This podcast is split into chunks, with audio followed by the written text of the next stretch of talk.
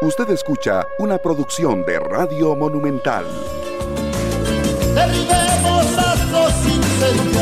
Días, muy buenos días, Costa Rica.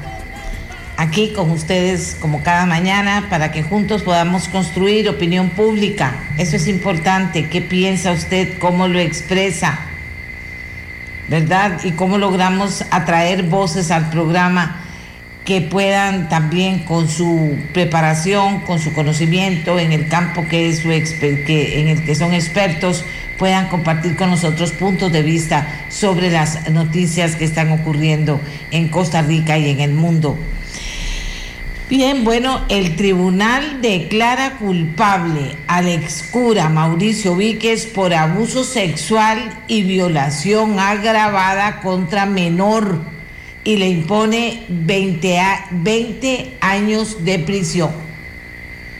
Plan para declarar a Alejandro Morera Soto benemérito de la patria avanza en la Asamblea Legislativa, hablando de fútbol.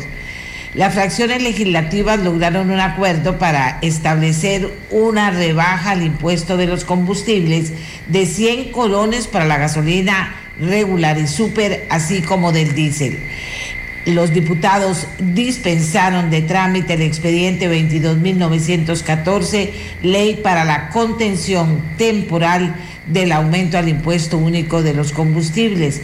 La iniciativa, ahora sí, fue enviada a consulta a varias instituciones.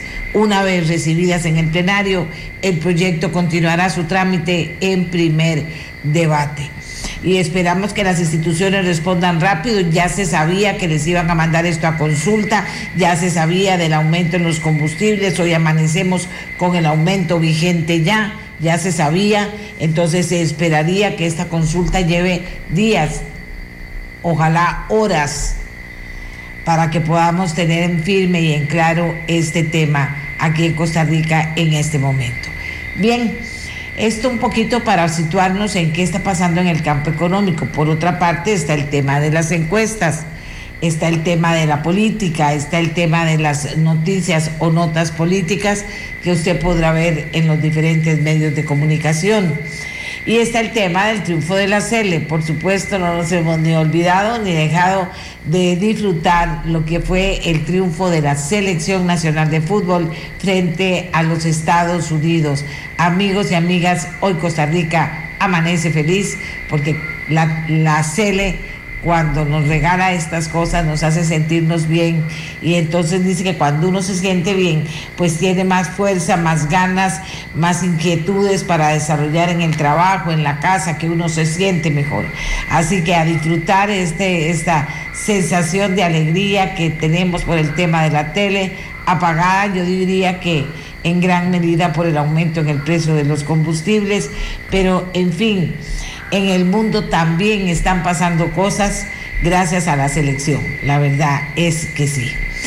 Eh, la Cruz Roja está lista para dirigir evacuación en la ciudad ucraniana de Mariupol el viernes, o sea, en horas.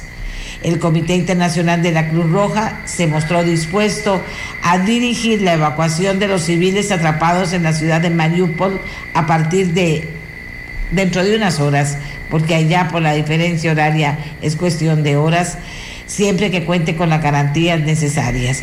Es vital que estas operaciones se lleven a cabo.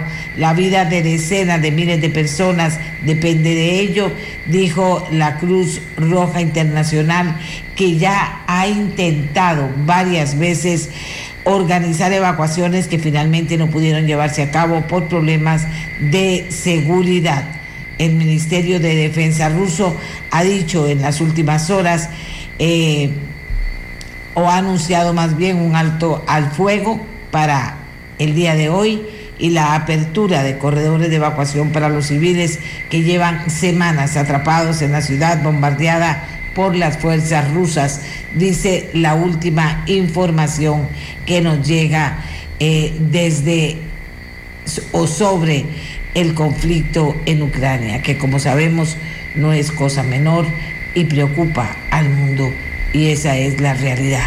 El mundo está pendiente de este tema. El telescopio espacial Hubble detectó la estrella más lejana jamás vista. Oigan qué bonito. Se llama Ea Erendel, Ea Erendel, que significa estrella de la mañana, la cual se encuentra tan lejos que su luz ha tardado 12.900 millones de años en llegar a la Tierra. Por lo menos eso es lo que nos dice la NASA. Vuelvo a contarles. El telescopio espacial Hubble detectó la estrella más lejana jamás vista. Se trata de Aerendel. Eso está dicho, escrito en español, que significa estrella de la mañana, la cual se encuentra tan lejos que su luz ha tardado 12.900 millones de años en llegar a la Tierra, dice la NASA. Los precios del petróleo volvieron a dispararse en un mercado que duda de una resolución inminente en Ucrania y un mercado que está inquieto por la insuficiente oferta mundial. El petróleo salió de su debilidad cuando se sintieron prematuras las noticias de progresos significativas en las conversaciones sobre un alto al fuego. Nuevamente el mercado expresa de la realidad, dicen los expertos. ¿Y cuál es esa realidad? que no habrá un plan de paz ruso dentro de un cuarto de hora, o sea, en poco tiempo, de modo que las sanciones no serán levantadas rápidamente. Esto es lo que señalan los expertos sobre el tema. Mientras tanto, la noticia cruel volvieron a dispararse los precios del petróleo. El mayor proceso judicial a una figura mayor del Estado Islámico o sea, de alguien súper importante en el Estado Islámico, inició en Estados Unidos. En este proceso comparece un yihadista de una célula especializada en secuestro y ejecución de rehenes occidentales. Esto es una noticia interesante, vamos a ver qué ocurre. Y el número de refugiados ucranianos supera los 4 millones, cifra que a la vez supera la proyección inicial hecha por ACNUR, alto comisionado de las Naciones Unidas para los Refugiados, al inicio del conflicto y que representa el flujo más grande de refugiados en Europa desde la Segunda Guerra Mundial. El expresidente estadounidense Donald Trump invitó a Vladimir Putin a revelar cualquier información comprometedora que pueda tener Rusia contra Hunter Biden, hijo del presidente Joe Biden de los Estados Unidos. También vamos a ver en qué paran estas cosas que estamos eh, conociendo esta mañana en el mundo, ¿verdad? Y sobre temas que nos interesan a todos. ¿De qué vamos a hablar hoy? Proteger la naturaleza atrae al turismo y tenemos datos que lo confirman ya y estudios bien interesantes de los que vale la pena hablar en este programa, sin duda alguna. El ex cura Víquez condenado a 20 años. ¿Qué dicen los acusadores? Tenemos la parte acusadora que va a estar eh, conversando, esperamos inclusive poder hablar con este, si le daban permiso en el trabajo, podríamos hablar con Josué Alvarado, eh, que es como que denunciante del ex sacerdote. Eh, así que, y que dijo, el fantasma que me acarreaba desde los 12 años desapareció. ¿Quién es José Alvarado Quirós, denunciante del ex sacerdote, que en este miércoles que este miércoles fue sentenciado a 20 años de cárcel por ser autor responsable de un delito de abuso sexual y otro de violación menor contra de violación contra menor de edad. En este momento Josué tenía 12 años de edad. Y así es la historia y así es la vida y por eso tenemos que detenernos en esto, porque vean que también hoy vamos a hablar, ojalá que les interese el tema. Estamos hablando de algo muy serio Defensa de Niños y Niñas Internacional nos va a enseñar a detectar Costa Rica cuando un niño ha sido abusado y a prevenir abusos sexuales. El trabajo de esta ONG es interesante, es importante, viene al caso y vamos a, formarnos en esto que tiene que ver con, con educarnos, ¿verdad? Con educarnos en un tema que yo sé que es sensible, que la gente, por supuesto, dice que alguna gente que de eso no hay que hablar, que no hay que echarle leña al fuego, pero al contrario, hay que hablar, hay que exponer, hay que atender a los sobrevivientes, hay que conocer la verdad, y esto no lo digo yo, lo dice este obispo, ex obispo de eh, Nueva York, que señalaba que eso es una necesidad de la Iglesia Católica, acompañar a los sobrevivientes. Por supuesto, atender toda cuanta denuncia le llega, acompañar a los sobrevivientes y hacer lo imposible por apoyar que se conozca la verdad, que se conozca la verdad. Esto, imagínense para gente que ha estado por años y años y años guardando esta situación y que piense que sí, que sí va a tener una respuesta más que merecida de parte de la justicia. Eso es muy importante, Costa Rica, y nosotros en este país estamos viviendo en este momento esa situación. Bueno, en este país también estamos viviendo las últimas horas antes de que tengamos que ir a depositar nuestro voto para elegir a presidente de la República, al nuevo presidente de Costa Rica. Y en estos momentos la gente eh, comenta, pero también reflexiona. Y esto es importante, la reflexión, sobre qué significa, sobre qué es una democracia, sobre qué significa ir a votar, sobre el compromiso que tenemos cada uno de los demócratas de cumplir con la democracia. Significa de ir a votar. Y no quedarnos reclamando y diciendo que no va a pasar nada, porque aquí nunca pasa nada. No decir, aquí va mi voto para que pase, ¿verdad? Y pidiéndole y exigiéndole sin duda alguna a las personas que... Eh, a las personas que están dudando, que, que, en la democracia no se duda, se vota. Y esto es importante, ¿verdad? Para fortalecerla. Bueno, y estamos frente a los dos debates finales. Eh, sin duda alguna, un momento importante. Vamos a ver qué pasa pero ya tenemos prácticamente sobre la mesa todos los números que han salido de las diferentes fotografías que se han tomado. La última de ellas de demoscopía dice que Figueres eh, va ganando. Eh, lo digo para ponerlo dentro de la lista de lo que hemos estado ofreciéndoles a ustedes en todos estos días con las encuestas. Eh, esa es la esa es el resultado de las fotografías que se han tomado con, ese fin, sin duda alguna. Bueno, ¿qué piensa usted? No sé. ¿Qué piensa hacer? Ojalá que dentro de sus planes esté ir a votar este próximo domingo. Ahora sí, hacemos nuestra primera pausa y cuando regresemos vamos a conversar sobre que de luego de un estudio muy importante se muestra una vez, más, una vez más y con datos la importancia de proteger la naturaleza para que los ingresos por turismo suban aquí en Costa Rica. Vean qué interesante y qué bonito, ¿verdad? Aprender sobre esto. Hacemos la pausa, Costa Rica, y ya regresamos.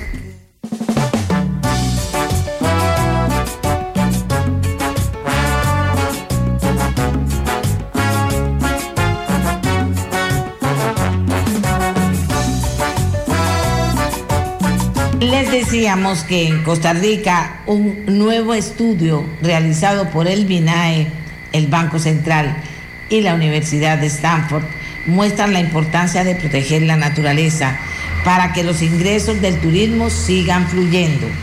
El estudio combinó datos de satélite de la NASA, sitios populares en redes sociales y bases de datos de vida silvestre para entender cómo la naturaleza favorece al turismo. Vean qué tema más interesante.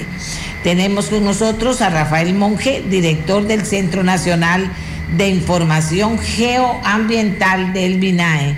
Y tenemos a Alejandra Echeverry, científica de la conservación y una de las investigadoras de la Universidad de Stanford. Entonces, vamos a comenzar con el director del Centro Nacional de Información Geoambiental del MINAE, don Rafael. Muy buenos días. También saludamos a Alejandra. Comenzamos con don Rafael. ¿De qué estamos hablando? ¿Cómo nace esta idea? Un gusto saludarle a usted y a las personas eh, que nos escuchan esta mañana. Este, gracias por la oportunidad de compartir la información sobre este importante eh, trabajo que, que, estamos haciendo desde el, Ministerio de Ambiente y Energía en conjunto con, con, el Banco Central de Costa Rica, como usted mencionaba, también el laboratorio PRIAS eh, del CONARE ha sido parte de este proceso. Y bueno, como usted sabe, doña Amelia, la, naturaleza brinda múltiples beneficios a las personas. Muchos de ellos son invisibles eh, y a diario estamos tomando decisiones sobre cómo eh, que afectan la naturaleza sin tener en cuenta el valor que esa naturaleza representa para las personas, los beneficios, y por eso corremos, corremos el riesgo de perderlos. Este trabajo inició desde el 2018 este, y ha tenido como objetivo hacer que, que, la información sobre el valor de la naturaleza sea más accesible, relevante y precisa, avanzando en la integración también del uso de lo que son las observaciones de la Tierra o la información de las imágenes satelitales en lo que es la modelación de la biodiversidad y los servicios ecosistémicos. Nosotros esto lo, bueno, se trabaja en colaboración con el The Natural Capital Project, que es de la Universidad de Stanford, y bueno, los socios que le había comentado. Y este proyecto también ha contado con apoyo de recursos eh, aportados por los, los programas del, del, Grupo de Observaciones de la Tierra, el GEO, y la NASA, y el programa de créditos en la nube eh, de GEO y Amazon Web Services. Vamos a, conversar con nuestra siguiente invitada para que nos cuente cómo se desarrolla este trabajo con mayor detalle, porque sin duda alguna los datos ahora hablan y eso nos tiene que, obligar, y después vamos a hablar también con ellos, a qué decisiones tomar como país para favorecer todo lo que sea el cuido de la naturaleza, el cuido de la naturaleza en todas partes y en todas sus manifestaciones. Y entonces le doy la palabra a Alejandra Echeverri, científica de la conservación y una de las investigadoras de la Universidad de Stanford. Alejandra, buenos días, adelante. Buenos días, buenos días a todos los ticos y ticas. Muchas gracias por tenerme en, este programa. Em, sí, para nosotros es un honor haber trabajado con Rafael, eh, con Irene, con los colegas del Banco Central de Costa Rica y del MINAE em, en hacer este estudio. Entonces, la pregunta era cómo empezó esta investigación y qué hicimos. Nosotros queríamos evaluar el rol que juega la biodiversidad en el turismo em, en Costa Rica. Entonces, ¿por qué? Costa Rica se vende siempre a sí mismo como un país que invierte mucho en la conservación, en la biodiversidad.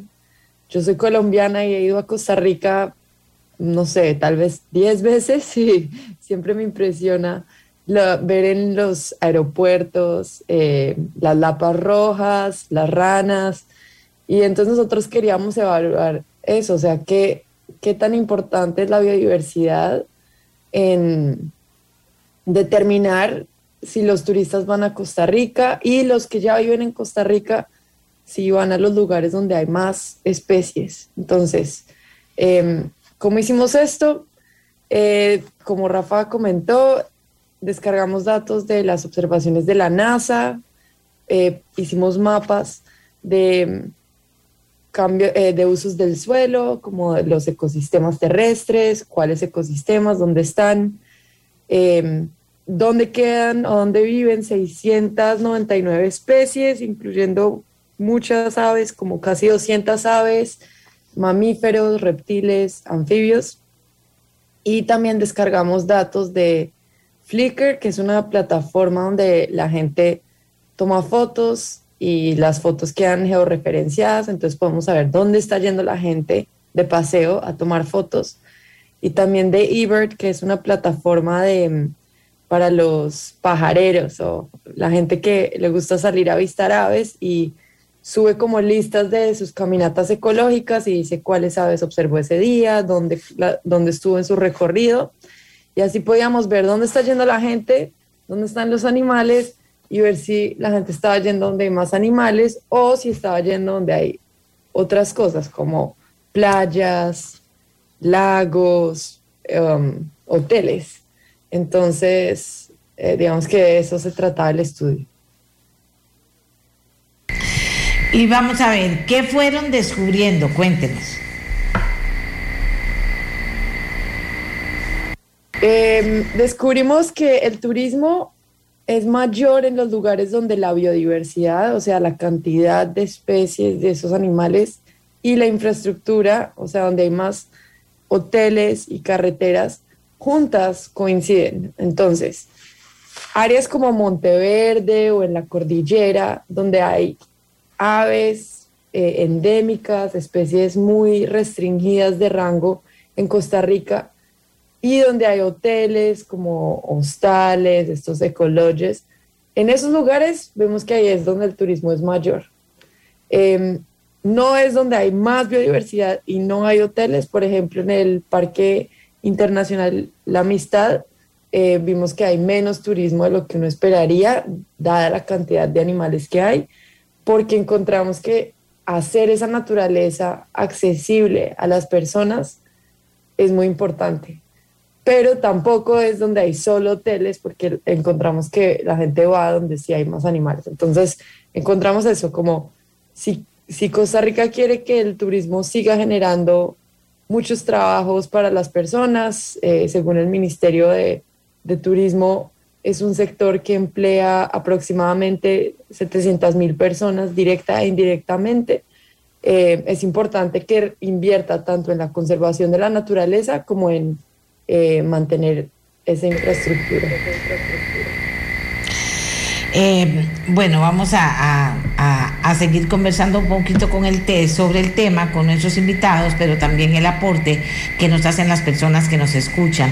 Aquí alguien nos dice, doña Amelia, la contribución, esto es un ejemplo claro de la contribución de la biodiversidad eh, ¿Cuál es el ejemplo claro? Los corredores biológicos nos apunta, porque esto es algo que si llegamos a entenderlo y manejarlo, puede engrosar muchísimo estos datos de dónde eh, eh, puede juntarse comunidad, naturaleza, interés de presentarnos a los turistas en los corredores biológicos.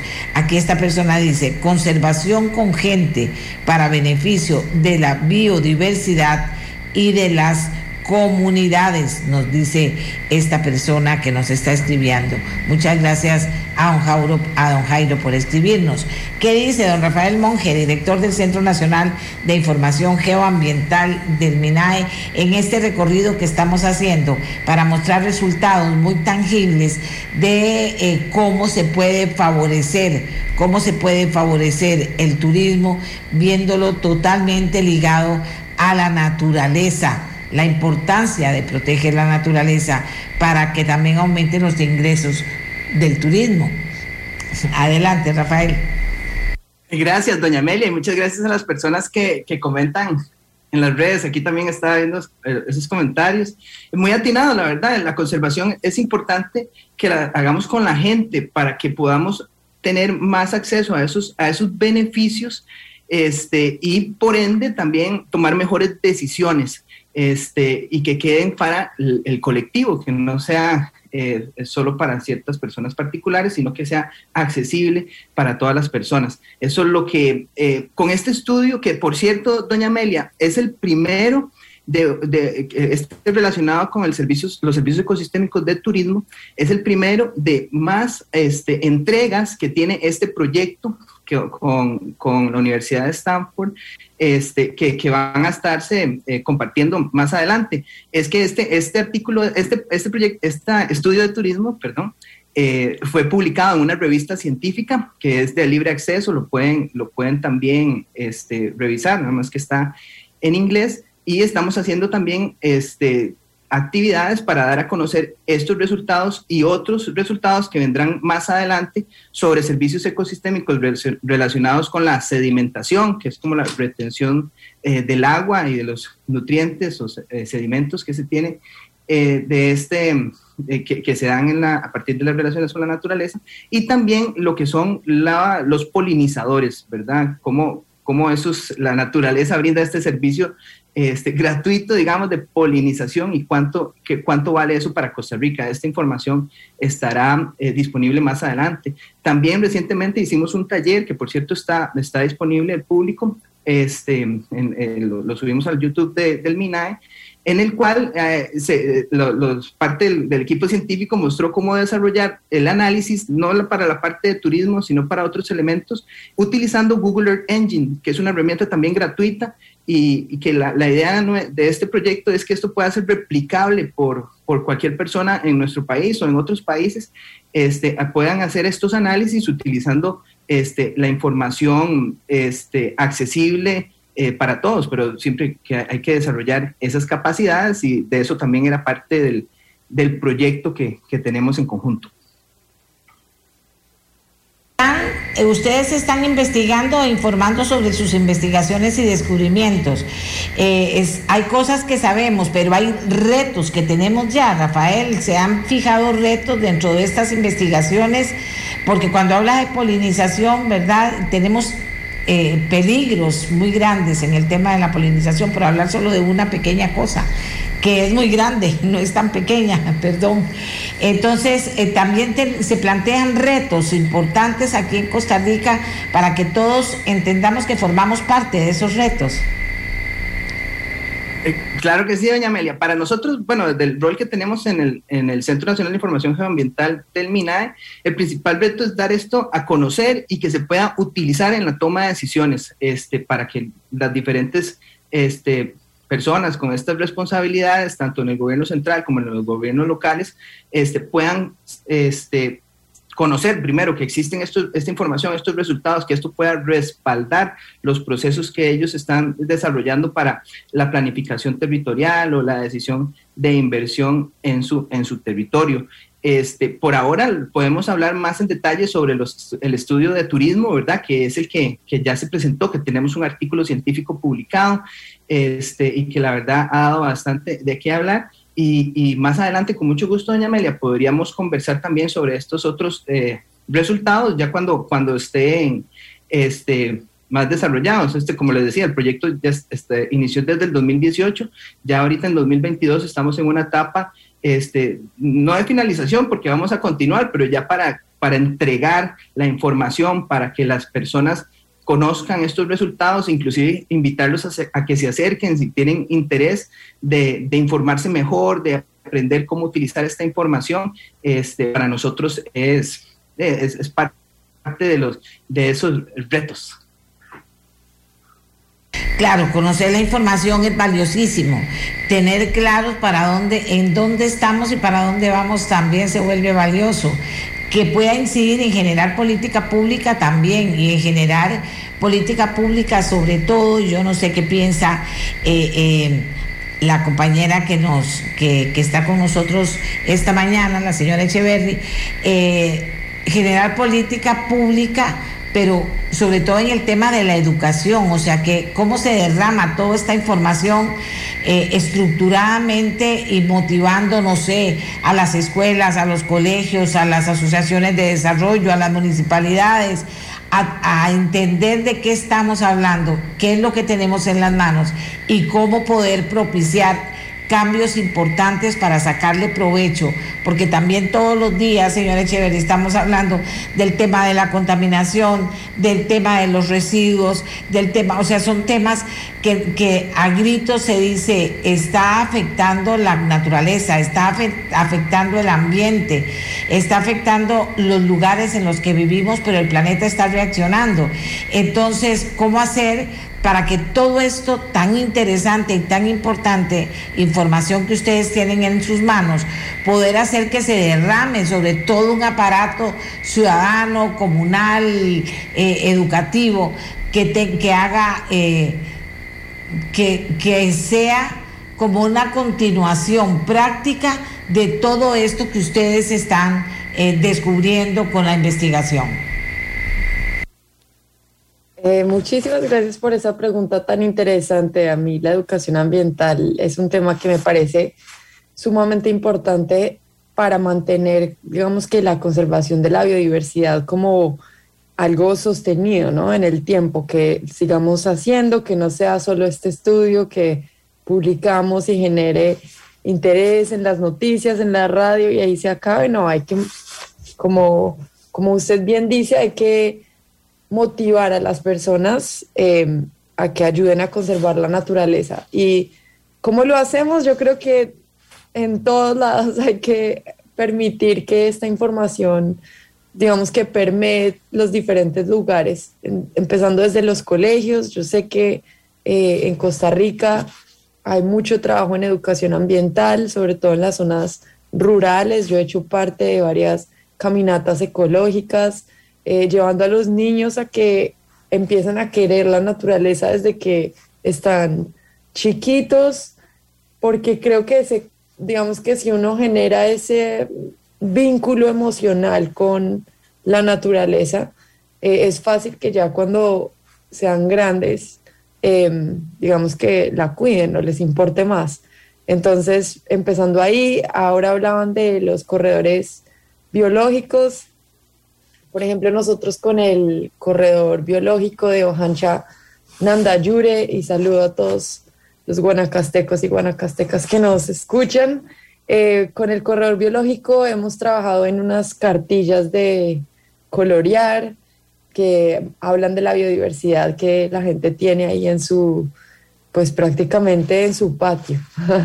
Entonces, empezando por ahí, yo creo que es importante, pero ya cuando estamos, digamos que en otros sectores de la economía, y, por eso nos motivó a hacer este estudio, también demostrar que la biodiversidad no es algo solamente de la que nos debe importar los fines de semana o cuando vamos a la playa y es bonito, sino que no, importa también si queremos tener eh, los sectores de la economía moviéndose. Entonces, en el turismo, como yo lo mencioné, 700 mil trabajos dependen del turismo y el turismo va a depender de tener una naturaleza bien conservada. Y con, digamos, lo que estamos haciendo con Rafa en los otros sectores. Eh, por ejemplo, polinización, ¿por qué nos importa? Porque también hay muchos cultivos, digamos, el café depende de que existan esas abejas y otros polinizadores. Entonces, creo que es importante que el tema de la educación ambiental empiece como con los niños en los jardines escolares, en caminatas ecológicas, experiencias con la naturaleza, pero también em, en el gobierno, en los diferentes sectores económicos, con las empresas privadas, que podamos demostrar eh, el valor de la naturaleza y por qué importa para todos esos sectores de la economía. Entonces creo que es un trabajo que debemos seguir haciendo. Em, invitarnos en, en programas de radio como estos, yo creo que también está ayudando a comunicar y a educar, entonces continuar esto acá. Rafa es el que sabe más que yo.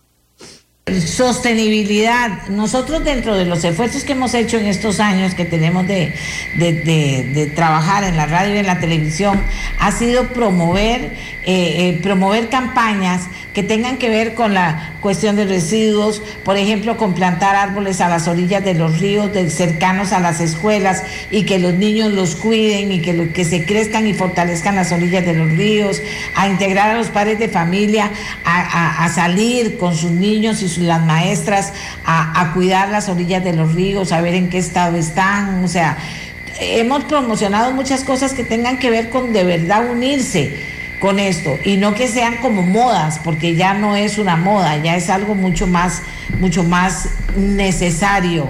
El hecho de que se comiencen a mover cantidades impresionantes de personas fortaleciendo los corredores biológicos, eh, eh, viendo a ver qué está pasando en las orillas de los ríos, eh, limpiando, o sea, es tantas cosas las que hay que hacer que se pone uno un poco ansioso cuando oye de estudios que están muy bien, pero ¿cómo hacemos para que haya acciones eh, de verdad eh, activas permanentemente, permanentemente, y no se queden los estudios en el papel, que eso es lo que a mí me importa muchísimo, porque eso es lo que pasa. Eh, vea con el tema de los residuos, se hace una ley y después ve que esa ley no se cumple y entonces tenemos este desastre que tenemos con el tema de los residuos en este país y creo que en otras partes del mundo.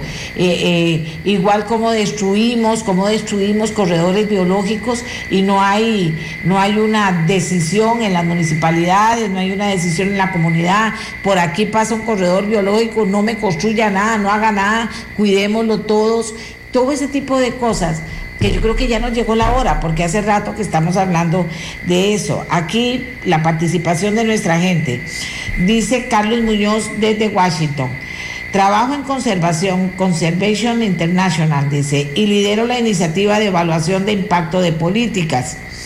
Me da mucha alegría saber de este estudio, quisiera darle seguimiento. Pregunta, ¿cómo piensa el MINAE usar los resultados para mejorar las acciones de conservación que se realizan en este país.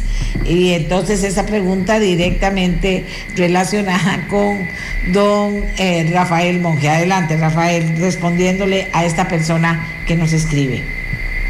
Sí, muchísimas gracias. Saludos hasta, hasta Washington y a todas las personas eh, que nos escuchan en cualquier parte del mundo. Este, es de verdad bueno, ahora este comentario que usted hacía, doña Amelia, y esta pregunta que, eh, que hace don Carlos, me, me, parece que me gustaría destacar lo que, lo que es, es la importancia de tener un sistema de monitoreo, de no dejar estudios aislados, sino tener la capacidad de dar seguimiento a estos análisis de una forma sistemática, este, para poder efectivamente ver ese impacto de todas esas acciones que usted acaba de mencionar, doña Amelia, cómo vemos eso reflejado en, en, los datos, en los análisis que se pueden realizar utilizando diferentes fuentes de información. Este, este uso de, de, las observaciones de la Tierra, todas estas imágenes satelitales y estas bases de datos, en realidad es bastante, bastante nuevo. También la capacidad computacional para procesar toda esta información es algo que, que en general la humanidad está aprendiendo actualmente a aprovechar y eh, nosotros en Costa Rica estamos eh, eh, desarrollando un sistema nacional de monitoreo de la cobertura y uso de la tierra y ecosistemas, el CIMOCUTE, desde donde se enmarca también este trabajo, este proyecto, para poder y lo que hablamos antes también, desarrollar esas capacidades a nivel nacional para que las personas de nuestro país, los técnicos y las, las personas eh, técnicos de, eh, en sistemas de información geográfica, ingenieros forestales, este, bueno, en, realidad esto no es de solo profesiones específicas, cualquier, eh, esto se requiere también una interdisciplinariedad para poder abordarlo de una forma integral.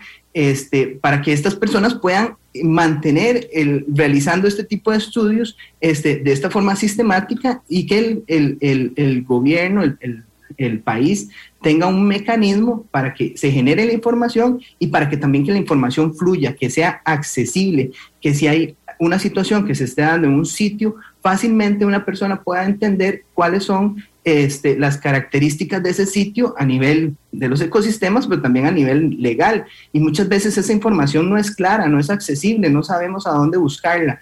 Ese tipo de cosas es lo, bueno, desde nuestro rol en el, en el CENIGA, en el Centro Nacional de Información Geoambiental, es donde nos estamos enfocando eh, actualmente. Este, también para dar a conocer eh, estos detalles con los demás colegas responsables de, de tanto dentro del MINAE como de otras este, instituciones públicas responsables de estos temas para que también podamos entre todos fortalecer ese trabajo que hacemos en conjunto y eh, tomar mejores decisiones en el territorio.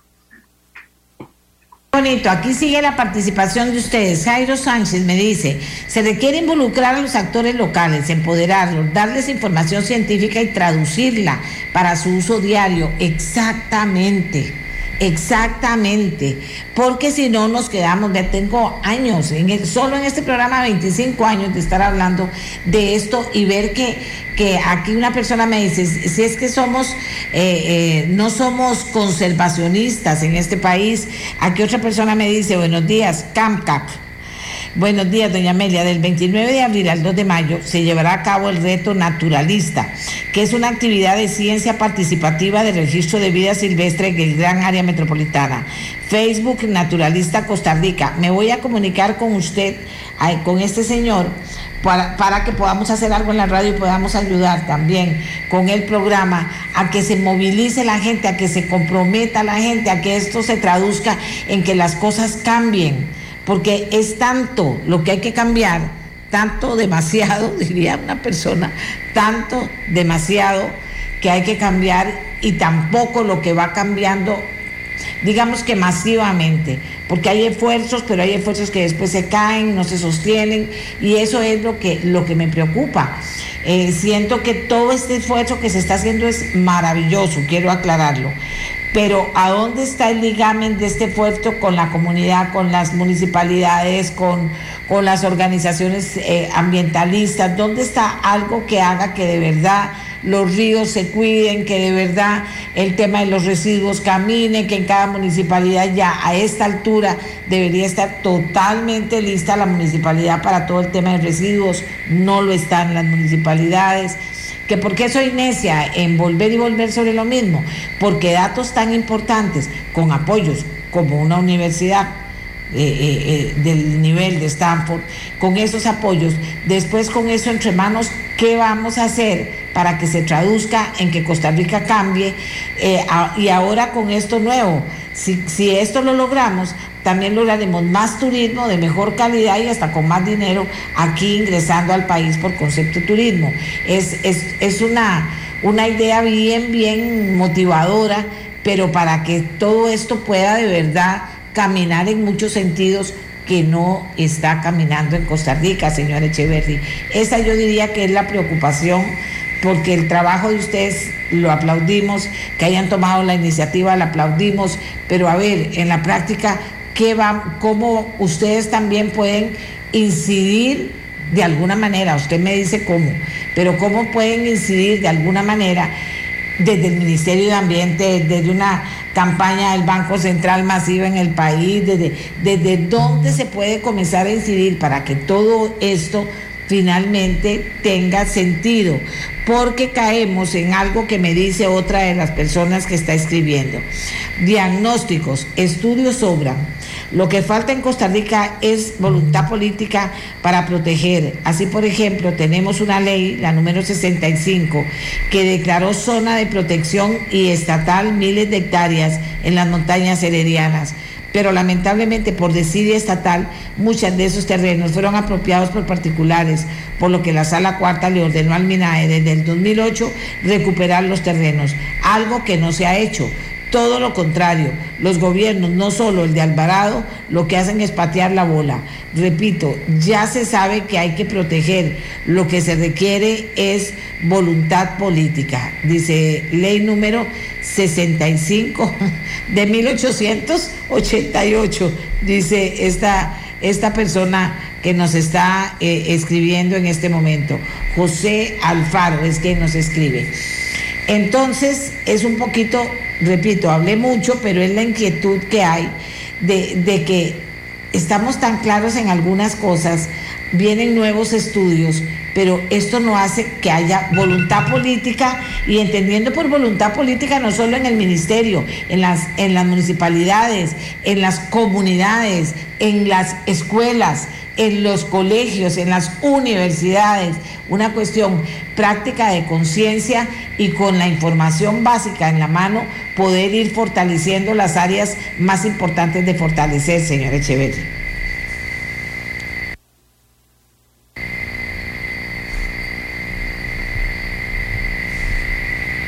¿Aló, señor Echeverri? Sí, no, aquí estoy.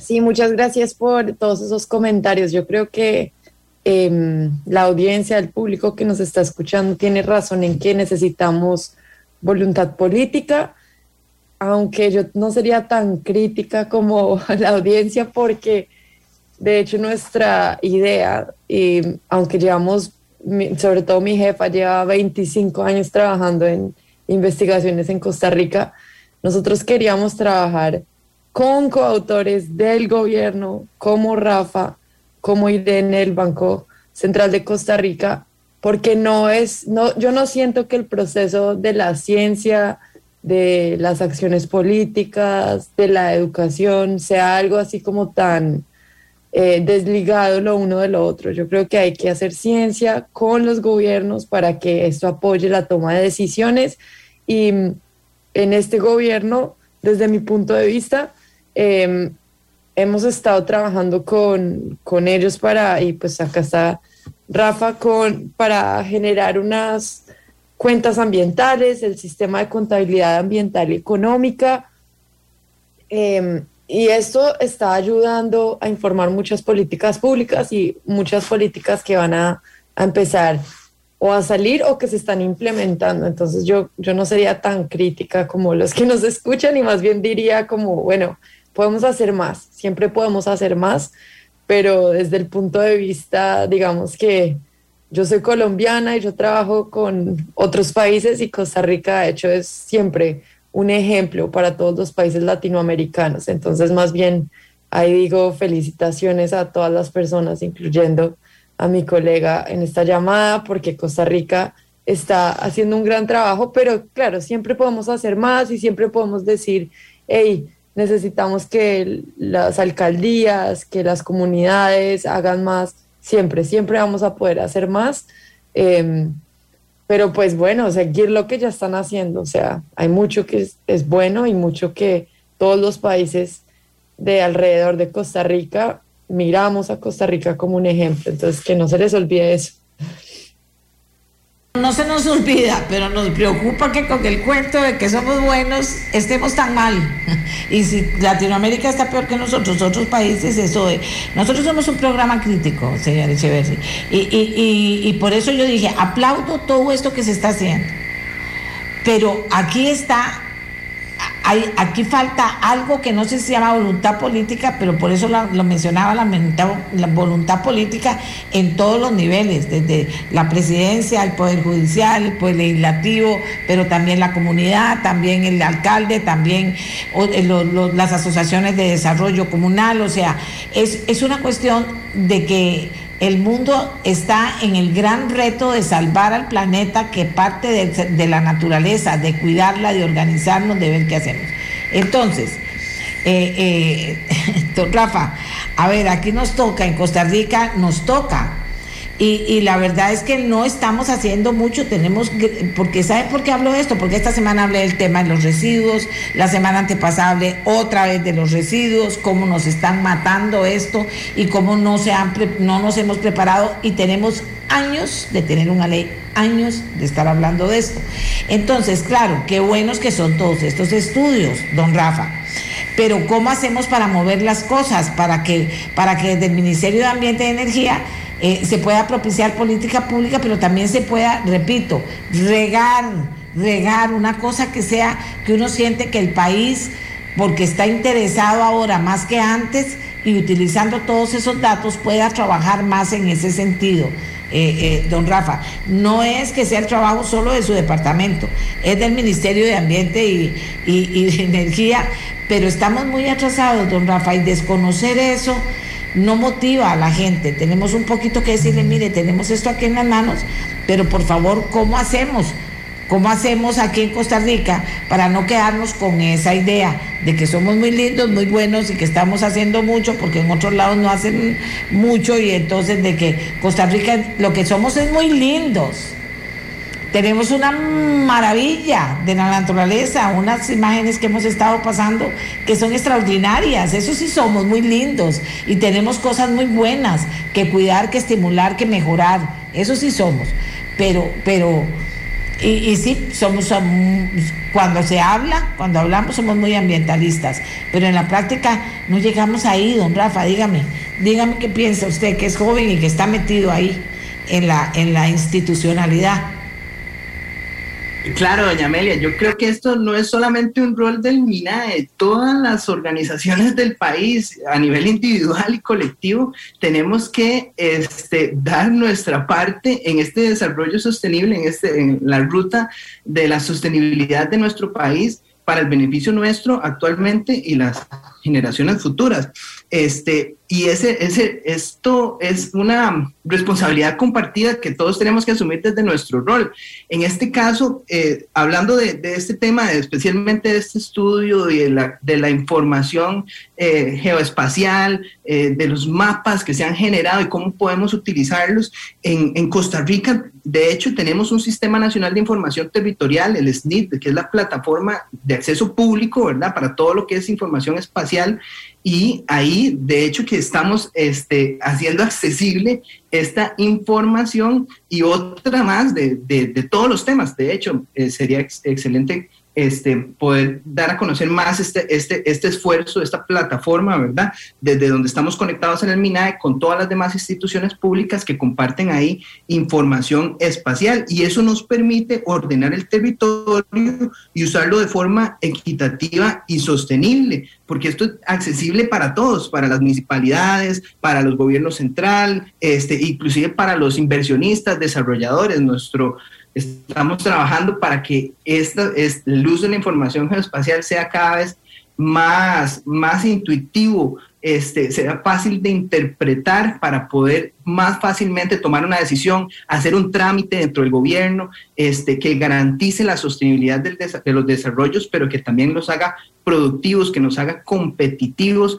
Este, todo eso es algo realmente importante. Y lo que le decía anteriormente, de, no hacer esto, eh, no hacer diagnósticos aislados, sino tener esta capacidad de monitoreo este, y de acceso a esa información, o sea, que tengamos esa capacidad de generar nosotros mismos la, la, información de nuestro territorio, ojalá basados en las preguntas que nosotros mismos queremos hacernos, este, para poder generar esta información y hacerla accesible en el tiempo, en, en el momento que se requiere para tomar una decisión y de la forma que se requiere para que sea interpretada para que esa decisión sea la correcta.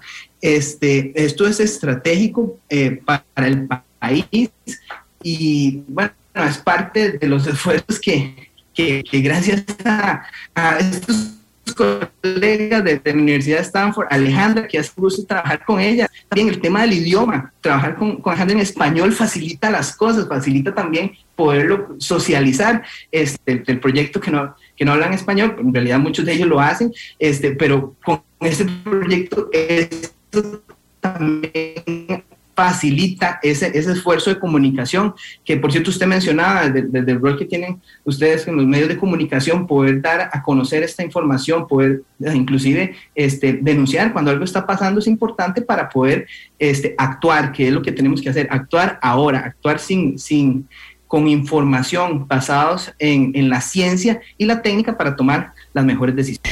Bueno, les agradezco a los dos mmm, la participación sobre esto, sí es un esfuerzo importante, sí hay que hacer mucho. Recuerdan que ayer alguien me decía que estaba oyendo desde Estados Unidos a las chicharras que sonaban eh, como anuncio de, de la época del año que vivimos y de las cosas bonitas que tenemos. Nosotros tenemos muchas cosas, repito, muy bonitas, pero tenemos abandonadas muchas cosas muy feas. ¿Verdad? El tema de los residuos, cómo se ensucian las playas, cómo mmm, estamos ensuciando la vida en el mar, cómo están los ríos llenos de desechos y no hacemos nada y las municipalidades no actúan. Eso es verdad.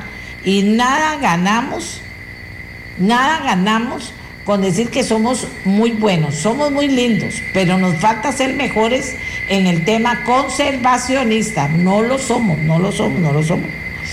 Dice doña Amelia, cada rato se mencionan a las universidades como instancias gestoras para resolver temas país importantes mediante investigación. Sin embargo, por la bendita libertad de cátedra no es posible que un rector que dirige o coordina le diga a un investigador qué hacer. Oiga usted. Eh, doña Amelia, me parece que la educación ambiental es fundamental en nuestro país y tendrían que compensar por las comenzar por las municipalidades, porque yo reciclo en bolsa por aparte la basura, pero los señores que la recogen la tiran toda revuelta y si se les cae la basura la dejan tirada en la calle y después se va a los caños y por mi barrio nunca pasan limpiando.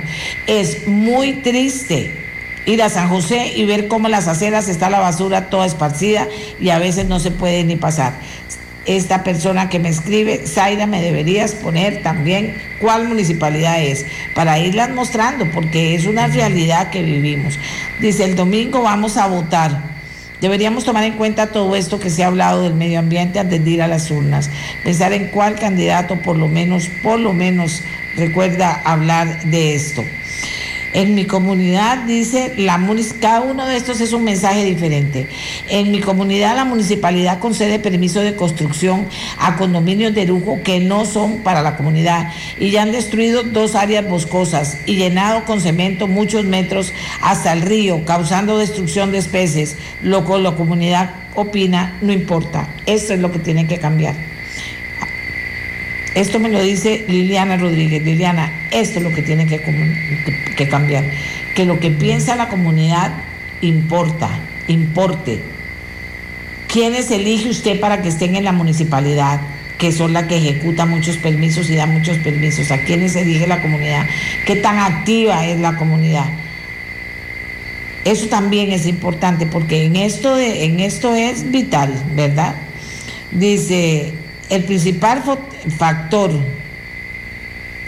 para la conservación es el gobierno, porque por aduanas se están filtrando tóxicos como bromacic que usan y también otros usados eh, con el banano y aquí empieza el desastre de aguas contaminadas y hasta animales domésticos. Eh, refiérase un poquito a esto, doña Amelia, sí, ahí están, hay muchas cosas que ahí están y que tienen que resolverse. Eh, dice, ya vienen las lluvias, doña Amelia, y no limpiamos y no limpiamos, contaminación por todos lados y aquellos ríos llevando a los mares aquella cantidad de basura. Todo eso que estoy diciendo es verdad. Yo no sé cómo se medirá aquí en este estudio que hacen ellos, pero todos esos son problemas serios que tenemos como país. Y entonces, ¿cómo hacemos para que desde este grupo de expertos se, se derrame eso sobre un país para que de verdad sumamos el tema de conservar, de cuidar, de limpiar, de sembrar, de cuidar lo que sembramos, de sembrar lo que se necesita en cada zona del país para crear corredores biológicos y llenarnos de pájaros y de mariposas y que también haya abejas y que no las maten, ni se las roben, ni les echen veneno para que pues, la polinización esté floreciendo en todo el país. Me explico, es muy serio esto que yo estoy diciendo, no crean ustedes que no lo es, eh, eh, y por dice que ustedes también están opinando. De eso ya viene la lluvia, si no limpiamos, palabra de Dios. ¿Y qué nos importa? No sé qué nos importe. Eh, quiere hacer algo para mejorar a las quiere hacer algo para mejorar Costa Rica sí aquí dice doña Mónica se necesita pasar del estudio a la acción rápidamente Ay Dios, que dice que se están haciendo estos estudios, pero deberían de verdad ponerse de acuerdo.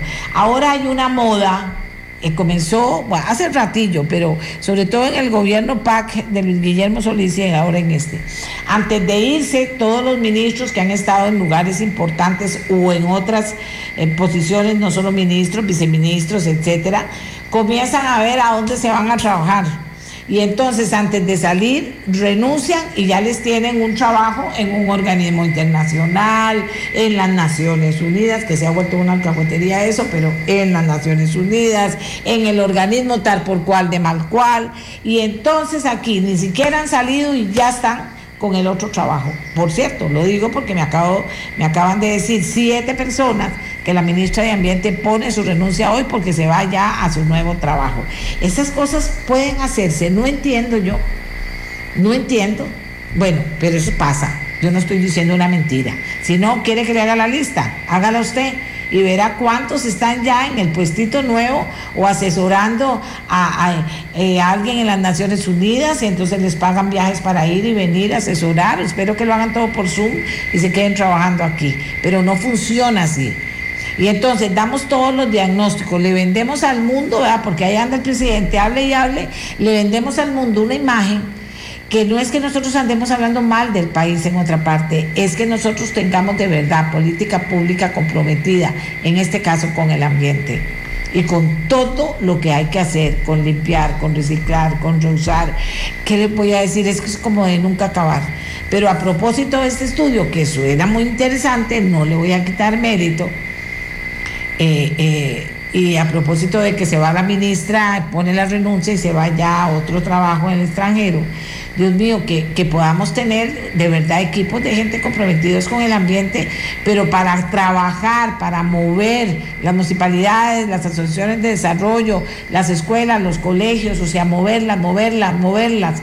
¿Para qué? Para que haya muchos corredores biológicos, muchos ríos limpios, para que haya acción de toda la comunidad pero dirigida por los que estamos pagándole en este país para que hagan política pública, ejecuten política pública y estén pendientes de conservar las cosas que se hacen. ¿De acuerdo?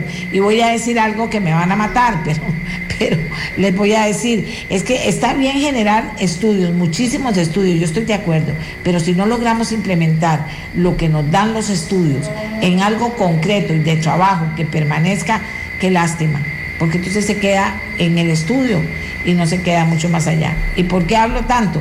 Porque el tema del ambiente es muy decidor, dice mucho de este país que de verdad ama el ambiente, que de verdad ama la naturaleza, pero que no la cuida como deberíamos cuidarla, no la cuidamos como deberíamos cuidarla. Y los estudios lo que nos dan es data, es información, es conocimiento para poder cuidarla mejor. Por eso aplaudo el estudio del que acabamos de hablar, del Banco Central, del MINAE y la Universidad, ni más ni menos de Stanford, señoras y señores. Hagamos una pausa y ya regresamos.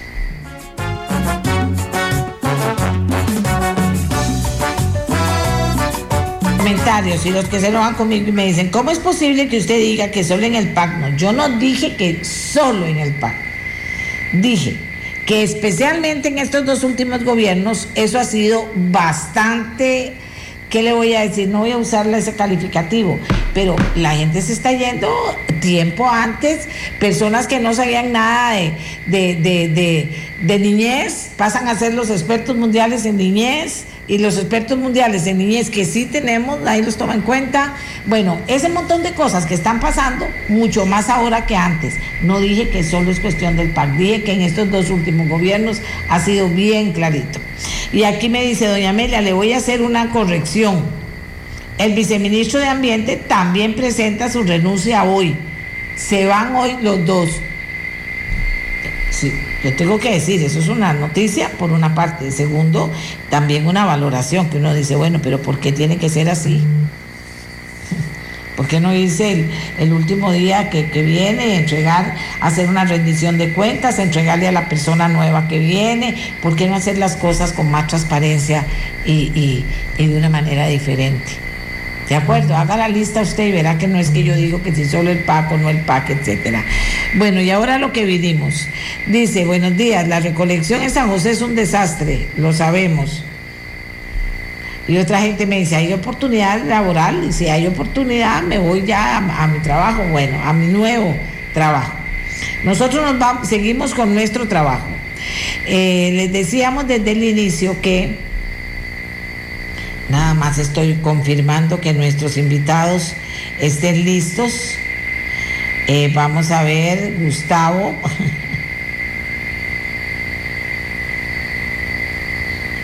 vamos a ver.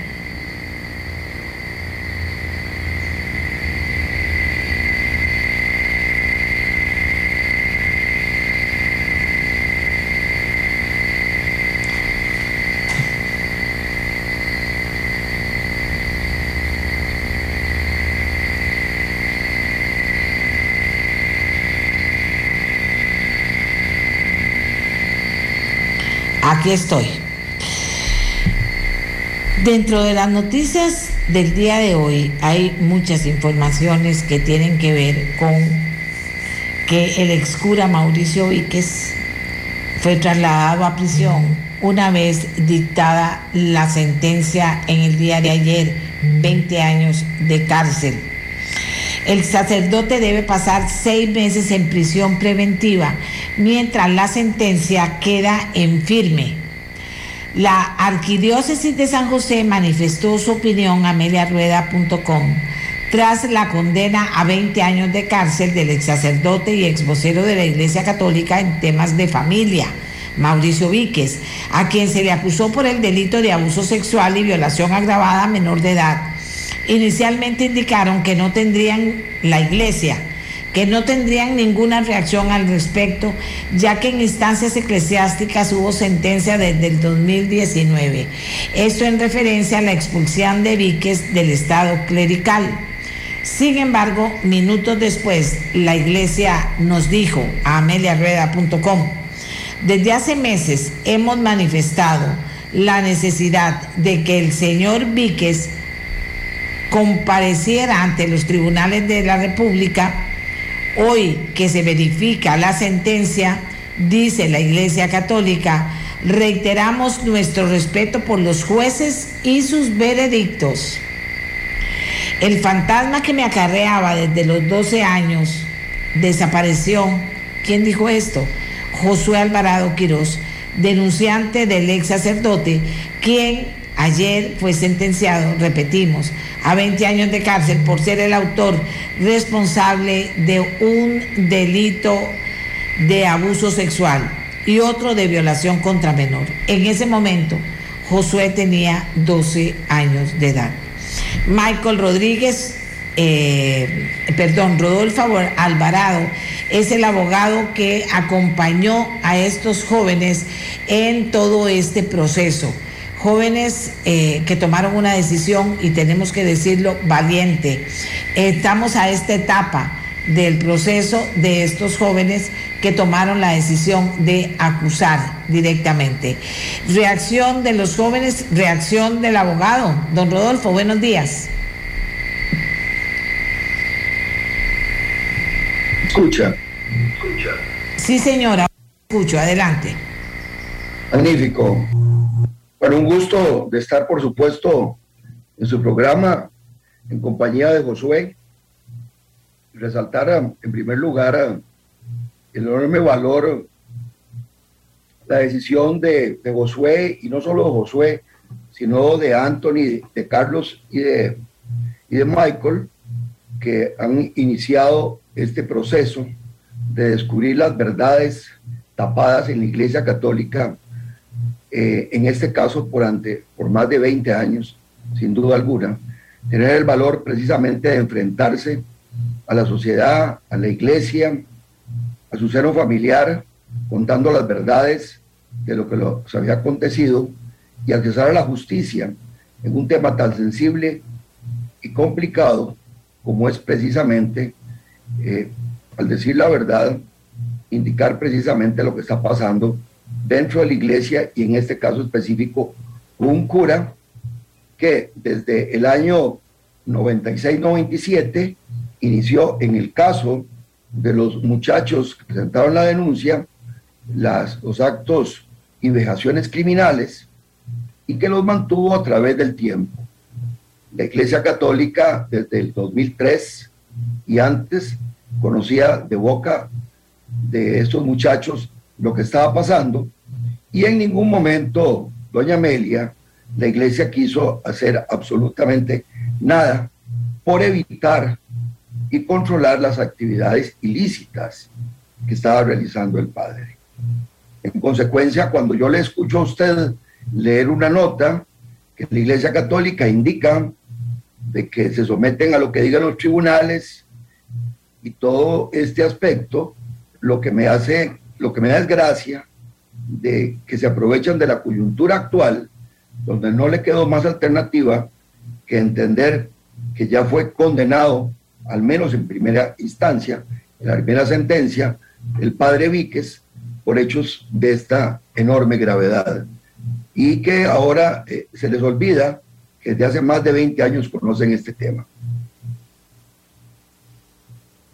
Gracias, señor abogado. Ahí está Josué, efectivamente. A la par del abogado está Josué. Josué, no te conozco, pero eh, antes de empezar quiero felicitarte por tu valentía. Quiero decirte desde el fondo de mi corazón, desde el fondo de mi corazón, que cuando pasan estas cosas todos deberíamos pedir perdón a los sobrevivientes de esta tragedia. Y cada vez más en el mundo se reconoce. Así que eh, recibo un abrazo mío desde aquí, un abrazo virtual muy fuerte, muy fuerte, José. ¿Qué piensa usted? ¿Qué piensa usted, José, eh, a esta altura? ¿Qué piensa? Cuénteme. Muchas gracias. Primero que todo, doña Amelia, eh, para mí es un gusto estar en este prestigioso programa, ¿verdad? le recibo con mucho afecto el abrazo. Eh, mi pensar es positivo porque desde un principio siempre he dicho y dije la verdad y ayer se comprobó de manera positiva, ¿verdad? Los jueces aprobaron y, y creyeron en mi, en mi testimonio y para el día de hoy ya estoy, ya estoy liberado.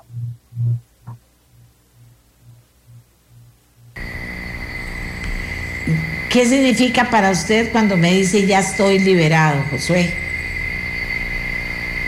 Claro, doña Amelia, eh, tomando en cuenta que esos abusos sexuales que me propició, pero me propinó el ex cura Mauricio Víquez desde los 11 años, eh, yo acarreaba fantasmas, acarreaba miedos, acarreaba temores, acarreaba inseguridad.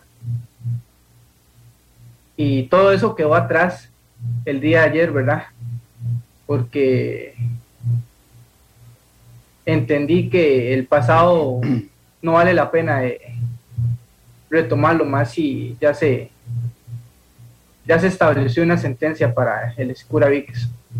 Sin duda alguna, doña Amelia, permíteme terciar aquí, que es un aspecto que no puedo dejar pasar. En este proceso y en el anterior, que se llevó a cabo hace aproximadamente dos meses y que se suspendió en virtud de que uno de los estimables jueces le dio COVID y se anuló ese proceso y volvió a arrancar ahora precisamente el día 21 de marzo. A Josué se le ha revictimizado absoluta y totalmente. Y lo que más ha dolido a todos los presentes, y en el caso mío, y en el caso también del doctor Rafael Guloc, que es parte precisamente del equipo que hemos llevado a cabo todas estas gestiones de carácter judicial, es la tesis de la defensa técnica que ha ostentado durante este juicio, donde ha venido a señalarle al tribunal que Josué es un mentiroso. No podemos entender, no podemos comprender, debemos de rechazar de manera vehemente y enfática que un muchacho que le sucede y le acontece estas situaciones tan graves a los 11 años y que tiene el valor después, ya al tener 27 y 28 años, después de callar todo esto, como lo han callado muchísimas personas, cuando escucha en televisión una noticia de que dos de los otros denunciantes, Anthony y Michael, presentan denuncias contra el padre y él está viendo la televisión en el seno de su familia con sus dos niños pequeños y su señora esposa, queda impactado, se levanta de la mesa porque estaban comiendo, sale a la calle y vuelve a entrar y la esposa le pregunta que qué le pasó y simplemente con un enorme dolor le dice, porque yo fui otro de los abusados del padre Víquez. Y eso le genera un valor extraordinario, sin duda alguna, para presentarse primero ante la curia y después ante el Ministerio Público a incuar estas denuncias. No es posible que se venga a indicar que simplemente porque algunas circunstancias propias de hechos que acontecieron hace 18 años, se le pudo haber olvidado específicamente en temas de fechas muy precisas a Josué, indicar que Josué vino a mentir y engañar al tribunal. Eso, doña Amelia, queremos rechazarlo de manera vehemente y muy enfática porque ahora Josué le puede indicar a usted lo que él ha sentido cuando se ha externado esta tesis ante el tribunal. Correcto, eh, doña Amelia. Sí, Josué, dígame. Yo lo que no quiero es precisamente revictimizar a Josué, pero Josué tiene la palabra para compartir con los costarricenses lo que él quiera. Adelante, Josué. Correcto, como indica el abogado aquí presente, don Alvarado yo rechazo porque desde el principio indiqué siempre la verdad. Relaté los hechos con tal claridad como, como me sucedieron a, a los 11 años. Tal vez sí se me olvidaron algún tema de fechas, tal vez días. No obstante, el abuso no se olvida tan fácilmente. Y hay que tomar en cuenta que los abusos sexuales que me realizó el padre Víquez fueron cuando yo tenía 11 años estamos hablando que ya es un aproximado de 18, 19 años, porque yo ya cuento con 30 años de edad. y que la defensa se viniera a excusar de eso para indicar que yo en todo el proceso estuve mintiendo, es indignante y aún más indignante el que yo ingresara yo ayer por la sala de juicios con mi paz interna y de todo al 100%, mi moral al 100% y escuchar el grito de, del defensor de Mauricio Víquez que si no tenía miedo de irme al infierno por ser tan mentiroso en este caso.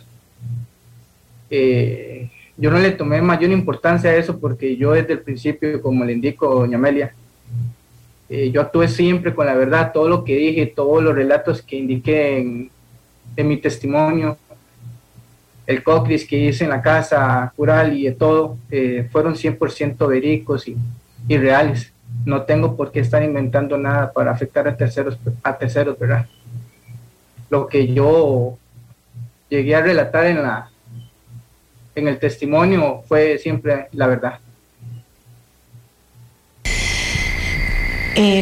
Sí, me parece increíble uno escuchar estas cosas, pero yo les quiero eh, decir eh, que un obispo, ex obispo de la ciudad de Albany, esta noticia yo la leí ayer aquí en el programa, un ex obispo de la ciudad de Albany en Nueva York admitió haber ignorado múltiples abusos sexuales contra niños cometidos por 11 sacerdotes durante 25 años. Esto lo denunció una asociación estadounidense para víctimas de este delito.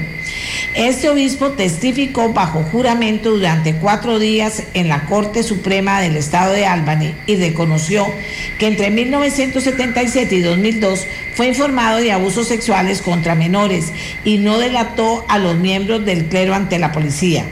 En agosto pasado, este ex obispo reconoció que la iglesia no ha tomado en cuenta el impacto de los crímenes en las víctimas y dijo, la prioridad de la iglesia debe ser la protección y la asistencia a los sobrevivientes y además dijo descubrir la verdad.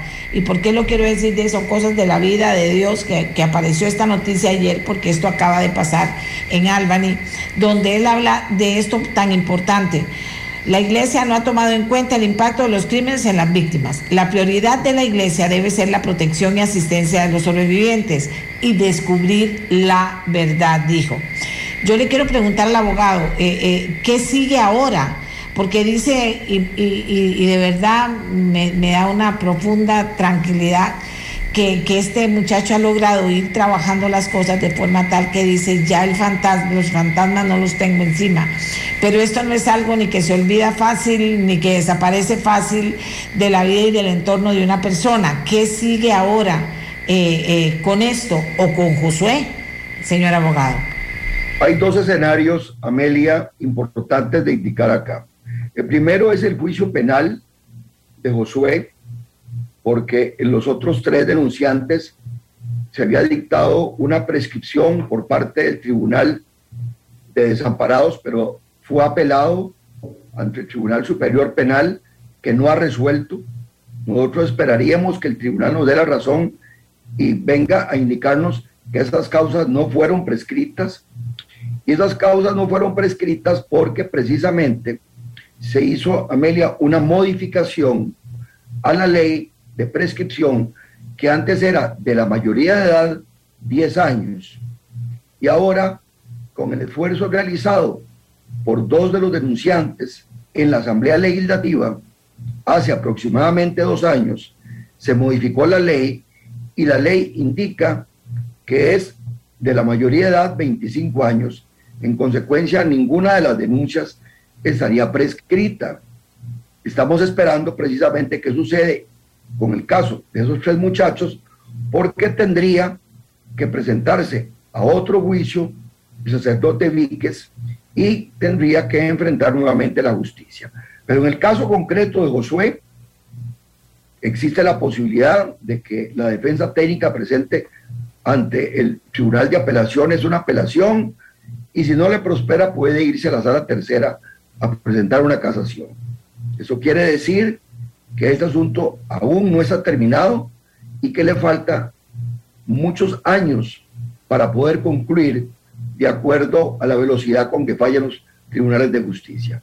El otro escenario, Amelia, importantísimo para nosotros, son las tres demandas de juicios ordinarios que se tramitan ante los tribunales colegiados civiles del primer circuito judicial de San José en contra de la Iglesia Católica, representada por sus dos entidades jurídicas, la Conferencia Episcopal y Temporalidades de la Iglesia Católica y Monseñor José Rafael Quirós Quirós, que ya la semana pasada se llevó a cabo el primer juicio que caminó más rápido de el denunciante y actor Carlos Muñoz y estamos simplemente a la espera del dictado de la sentencia, donde esperamos sin duda alguna que la iglesia sea, en este caso, condenada al pago de los daños y perjuicios por haber ocultado, ocultado hechos gravísimos por más de 15 o 16 años. Entonces queda la sentencia de ese juicio, los otros dos juicios que también están esperando, cartelera y agenda para llevarse a cabo civiles por la misma materia por otros muchachos. Este es un tema, sin duda alguna, que estamos a mitad de camino. Se logró precisamente la condenatoria de la persona que realizó los hechos y actos criminales, pero ahora sentimos que la responsabilidad de la iglesia debe de ser establecida en sentencia. Es clara la directriz que emitió el Papa Francisco en el año 2019, donde le exige a todas las iglesias católicas del mundo, del mundo perdón, y a todos los arzobispos, cuando se presenten casos de esta naturaleza, atenderlos e indemnizarlos. Así lo han hecho en diferentes países en donde el tema ha tenido efecto y donde el tema se ha planteado. En Costa Rica, la Iglesia Católica no ha querido aceptar esos lineamientos, no ha querido resolver el conflicto precisamente con estos muchachos y a la fecha de hoy todavía no ha una respuesta que satisfaga a nadie. Razón, tiene toda la razón. O sea, yo entiendo que el Papa Francisco y la Iglesia Católica están en toda la disposición de abrirse, de abrirse a ver dónde, cómo y cómo apoyar a los sobrevivientes de estas historias, que no debería quedar uno sin apoyar con todo lo que eso implique indemnizar, dice el abogado. Me dicen que también está Michael Rodríguez, que es otro de los denunciantes, pero que su caso no llegó a juicio por, porque prescribió. Es correcto, está Michael ahí, quiere Marco participar. Michael no está con nosotros, no sé si Michael se encuentra en su... Eh, a ver, que me... Lo tenemos, Miguel.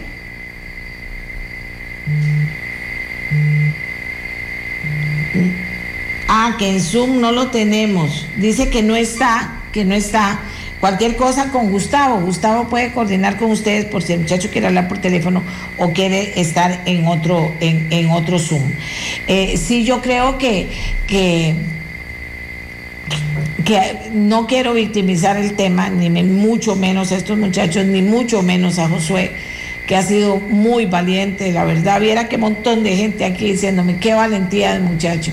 En otro tiempo, quién sabe qué hubiera dicho, pero es que ya la gente abrió la mente, abrió el entendimiento y ahora la gente dice, qué muchacho más valiente, qué muchacho más valiente que lo hizo. Porque hay cosas, en aras de la transparencia, hay cosas que deben arreglarse en, en la... En la en la convivencia humana y una de esas es sobrevivientes de este tipo de cosas deben ser apoyados, obviamente. Y entonces cuando el abogado nos dice que todavía hay otros escenarios que podríamos esperar, sin duda alguna nos bueno, vamos a estar, vamos a estar atentos. Como dije, Josué puede agregar lo que él quiera agregar. Yo con todo respeto, no es que me interese un detalle u otro, me interesa qué tiene que decirle él a la gente después de esto. Porque Josué no ha sido un camino fácil. Cuando usted toma esa decisión. No ha sido un camino fácil, ha escuchado de todo, aunque ahora, luego de que el tiempo ha pasado y las cosas se han puesto sobre la mesa, pues la gente más bien lo felicita por valiente, Josué. Pero, pero no ha sido un camino fácil. Si usted quiere eh, referirse a alguna otra situación o algún tema relacionado con su caso o inclusive el de sus compañeros, pues puede hacerlo sin ningún problema. Adelante. Claro, yo en mi parte, más que agregar, agradecerle a todas las personas por los mensajes positivos. Y yo en este momento me siento muy tranquilo, seguro. Eh, el apoyo que he recibido tanto de mi familia, mis amigos, ¿verdad? En común, del abogado aquí presente, me mantienen firme en la posición y seguiré hasta el fin. Comencé algo y lo voy a terminar. Eh, y al abogado también ah, me decían, pero Josué es tímido. Le digo, no, no, dígale que yo quiero que él hable. Primero que quiero darle un abrazo fuerte, fuerte, eh, eh, por ser tan valiente y porque yo sé que hay muchísimas personas, no en el mundo, aquí, que vivieron esa situación y que son sobrevivientes, algunos con estas prescripciones, que también está el tema de que hay prescripciones de prescripciones, ¿verdad? Unas deberían desaparecer, porque no tiene sentido que existan. Si el daño se hizo, el daño está ahí y la gente está ahí, no debería haber prescripciones, pero esa es mi opinión muy personal. Señor abogado. Doña Amelia, mire, usted toca un tema que no puedo, no puedo dejar de callar y debo indicarlo con toda claridad. Ese tema de la prescripción en este caso concreto. Y no solo en este caso concreto, del caso penal, sino en el tema del caso civil contra la Iglesia Católica.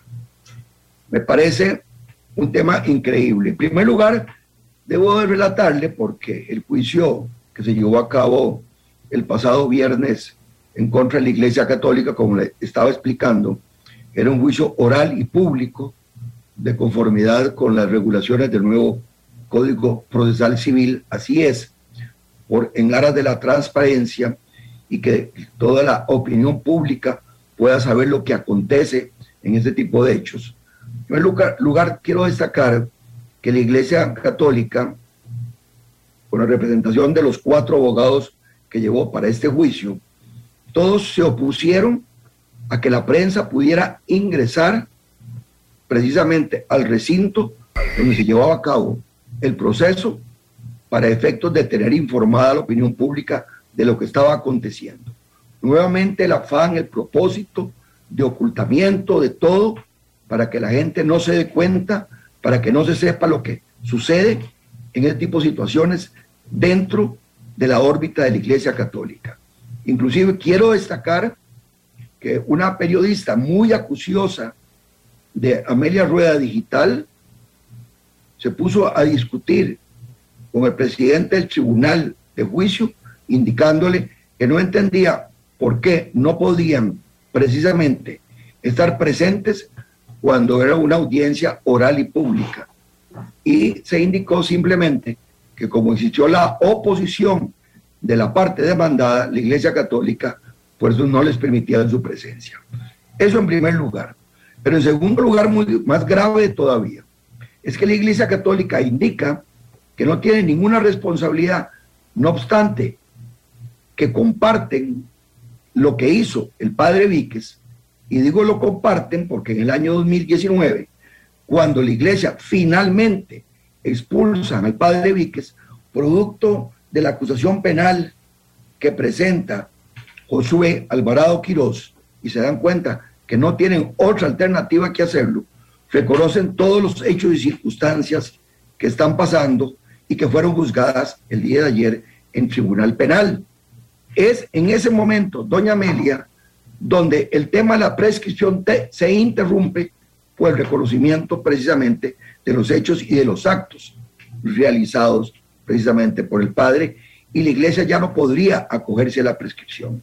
Simplemente, en aras de no pagar, de no enfrentarse, de no responsabilizarse, quieren decir sí, pero está prescrito.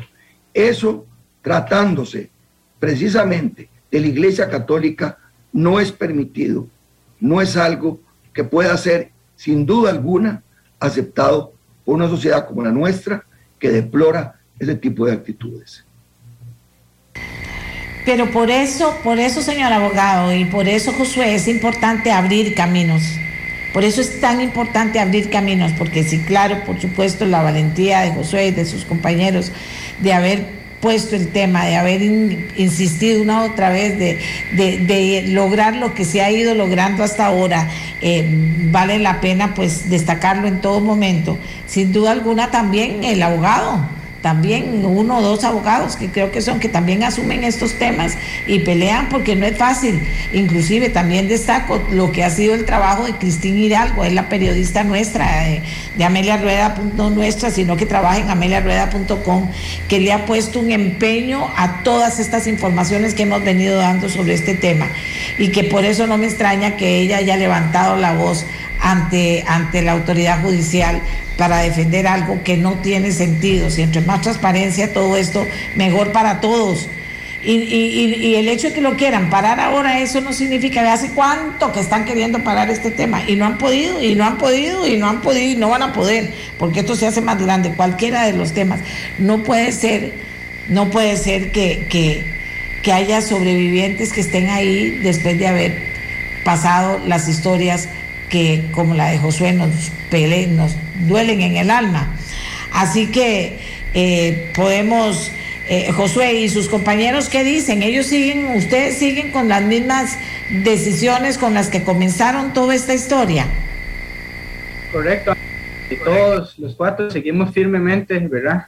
En el juicio, tanto en lo penal ahora con Mauricio, ¿verdad? Que ya está casi a punto de fulminar, como indica aquí el abogado Rodolfo y seguimos la lucha porque recordemos el, el cuento de David y Goliat, ¿verdad? Nosotros en estos momentos somos como David tratando de acabar con Goliat.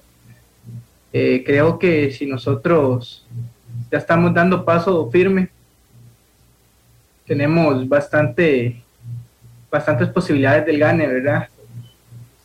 Y eso puede ayudar a muchas personas que en estos momentos están pasando por una situación similar que puedan tener voz propia y puedan salir adelante con los abusadores y poderlos denunciar, ¿verdad?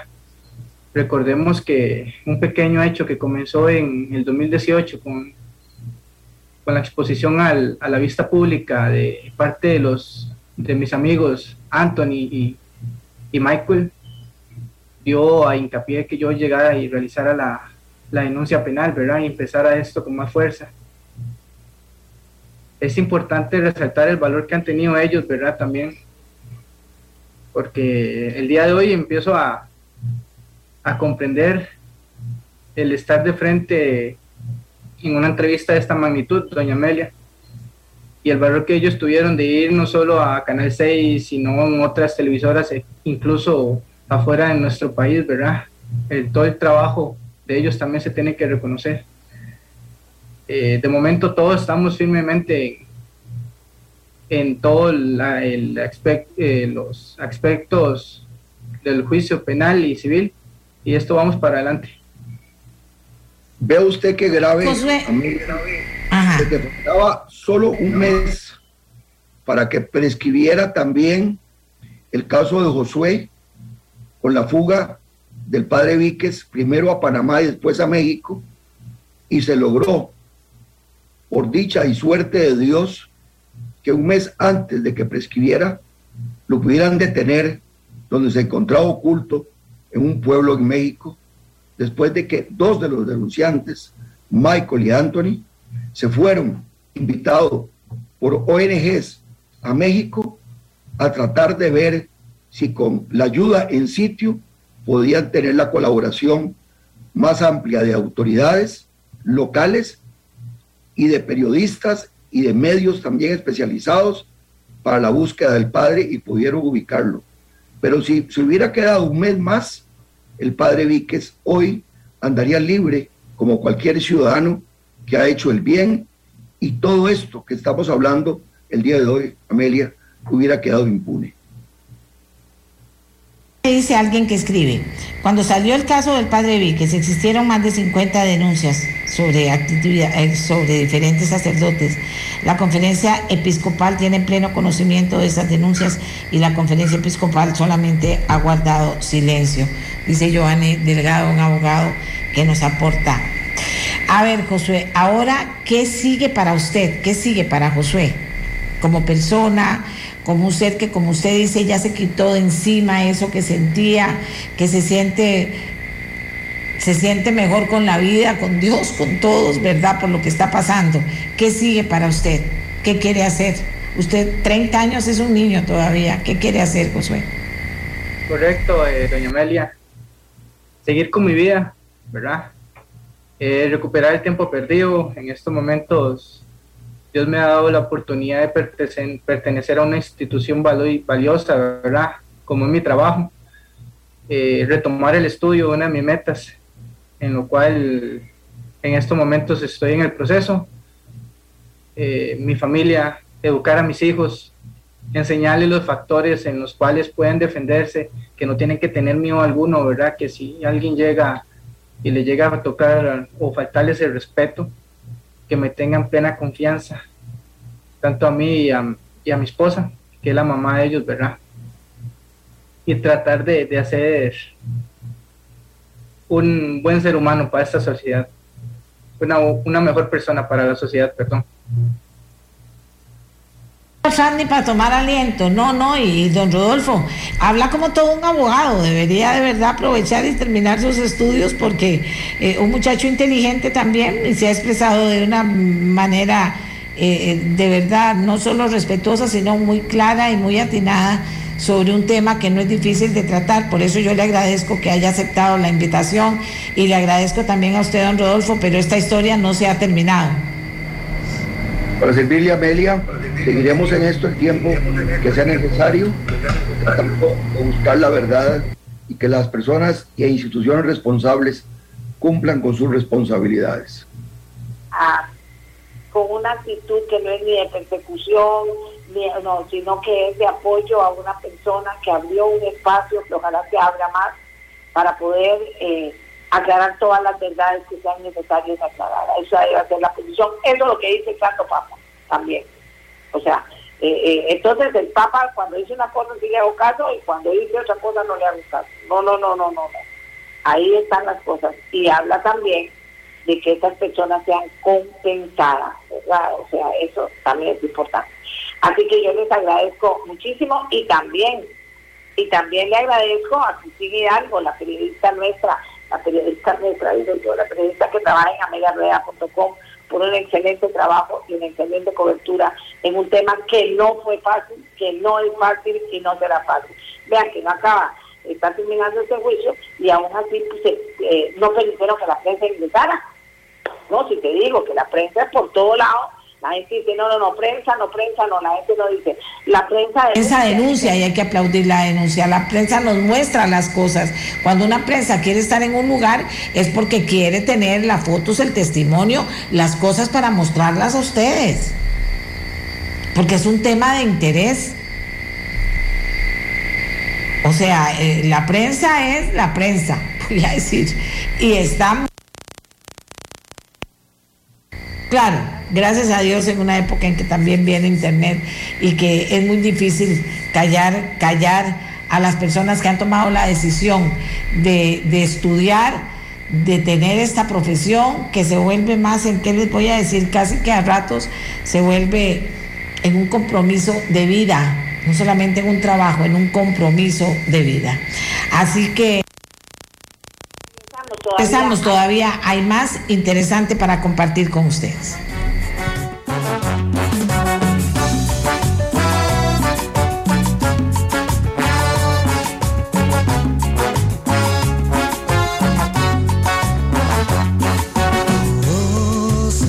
fuerza que cambia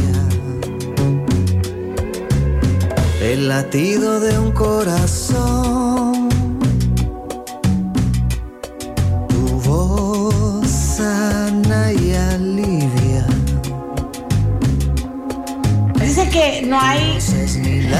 no hay casualidades, ¿verdad? Que hay veces que hay temas que se comienzan a, unir y al final forman como un todo.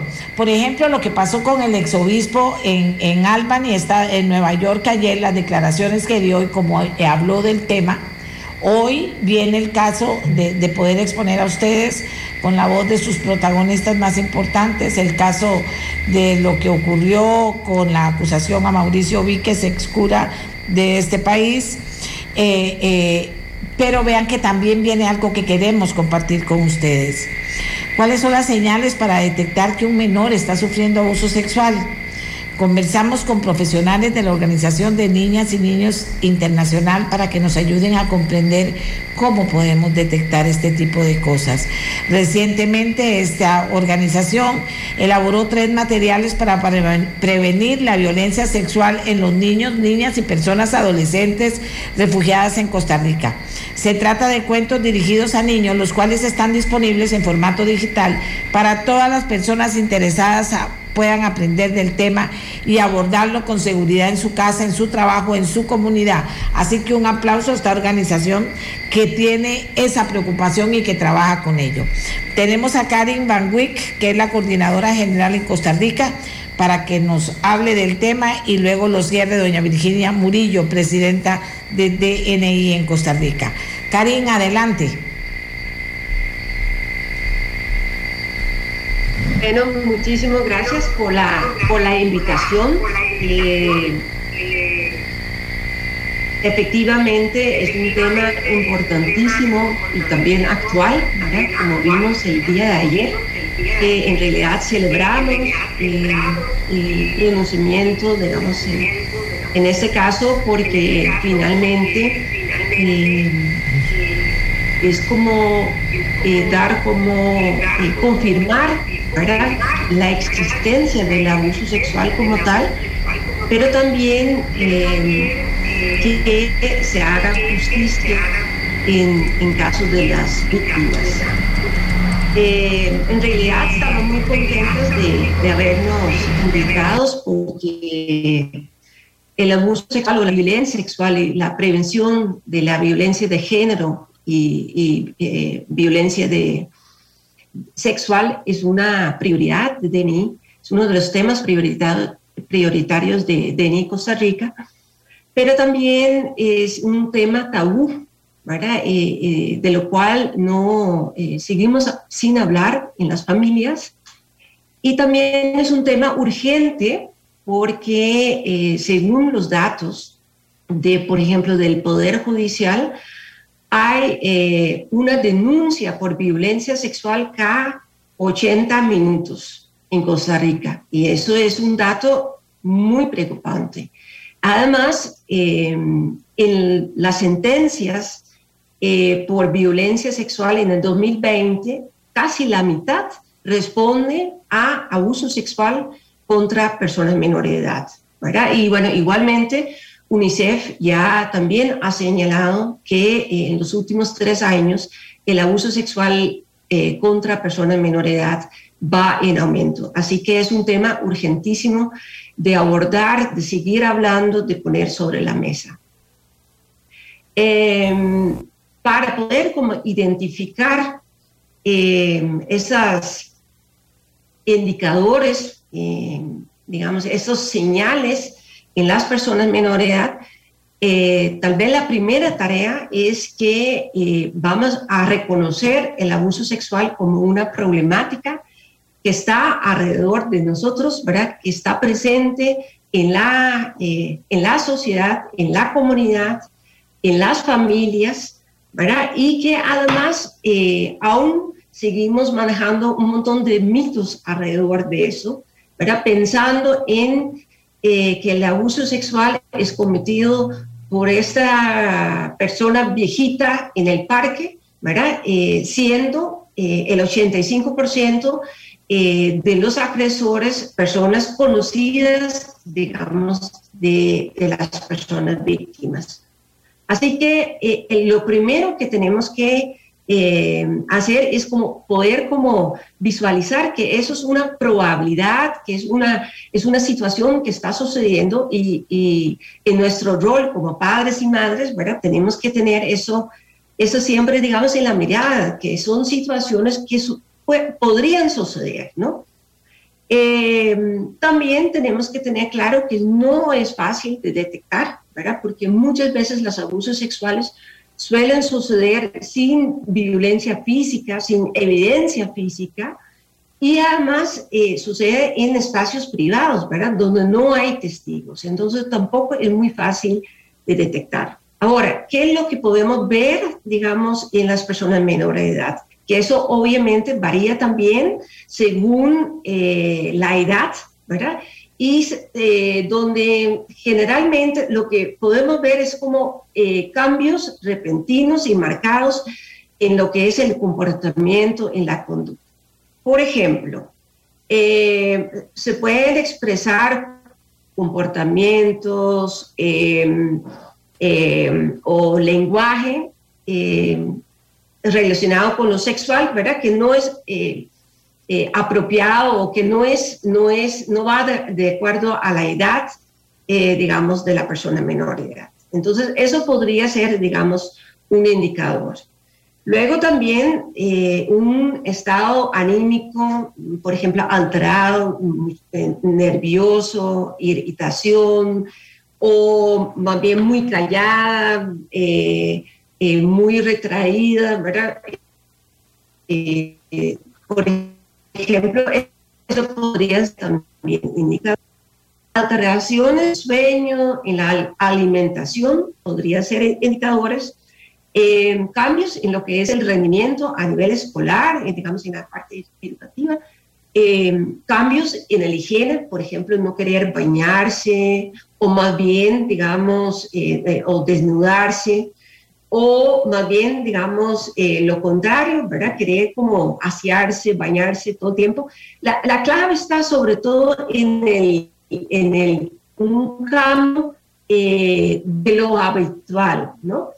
Ahora, sí es importante eh, señalar que todos esos indicadores no necesariamente señalan, digamos, lo que es el abuso sexual sino eh, podrían también eh, responder a otras situaciones que está viviendo la persona menor de edad y que está afectando, digamos, su desarrollo.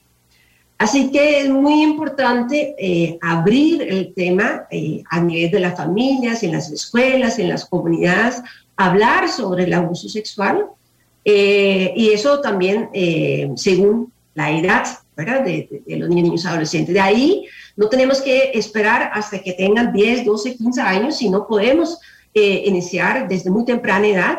Eh, tal vez no hablando tanto sobre el abuso sexual, pero por ejemplo, empezando a enseñar a los niños niños adolescentes de utilizar eh, nombres correctos a sus genitales. Por ejemplo, también enseñar desde muy temprana edad que tienen derecho a decir no eh, eh, con relación a, acercamientos o, gestión, eh, gestos o, tocamientos, digamos, hacia su cuerpo. Eso también, digamos, son formas de prevenir y de abrir y de conversar, digamos, el tema con los niños, niños, adolescentes. Ya cuando están un poquito más grandes, se podría hablar también de los secretos, de los secretos que no deben guardarse, ¿verdad? Y sobre todo también fortalecer esa autoestima, esa, esa eh, autocuidados, digamos, en los niños, niños, adolescentes, que permite que en el momento cuando suceden cosas, ellos sientan la confianza de poder acudir a una persona adulta y decir, mira, esto y esto y esto está pasando, o, eh, eh explicar, digamos, por lo que, les lo que les hace sentir mal. Y eso, obviamente, la primera tarea es, es creer a las personas menor edad y poder este, dar seguimiento en cuanto a eh, las cosas que está comentando y ver de qué manera eh, eh, dar como una, una, respuesta oportuna. En ese sentido, importantísimo, digamos, identificar cuáles son estos indicadores o esos señales en los niños, niños, adolescentes, pero aún, aún más importante, prevenir, porque el abuso sexual deja, y toda la violencia sexual deja una huella para siempre, digamos, en la vida de las personas, y así que creemos desde DENI que la respuesta debe ser siempre apuntando a lo que es la prevención eh, de, del abuso sexual y de las otras eh, manifestaciones de violencia sexual. Y es justamente por eso eh, que se ha estado trabajando desde más de ya casi 30 años, digamos, en ese tema y, y desarrollando proyectos, programas y materiales de manera continua. Yo quiero agradecerles mucho a las dos, porque hay dos señoras, pero el tiempo se nos acabó eh, y, y, yo quiero darle más espacio a esto.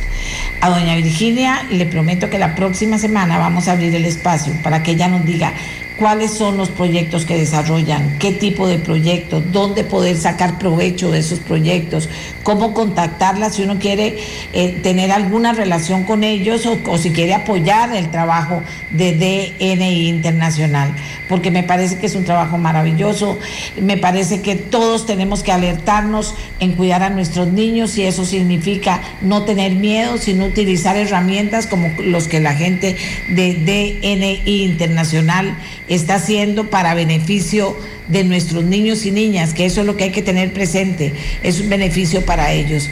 Y por eso también, por eso también digo yo, eh, agradecer la valentía de gente que abre espacios y que se habló de esto y que peleé por esto y que, y que, y que logré esto, ¿verdad? En un tema del que mucha gente no quiere hablar porque le da pena, porque, porque le maltrata hablar de eso, porque cada vez que lo recuerda se convierte en un problema muy serio para, para su mente, para su alma, para sus recuerdos.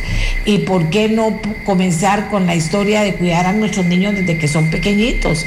No volver a ver para otro lado, sino que cuidarlo. Ellas nos pueden ayudar y lo vamos a hacer con ellos, así que le pido disculpas a doña Virginia porque ya se nos acabó el tiempo.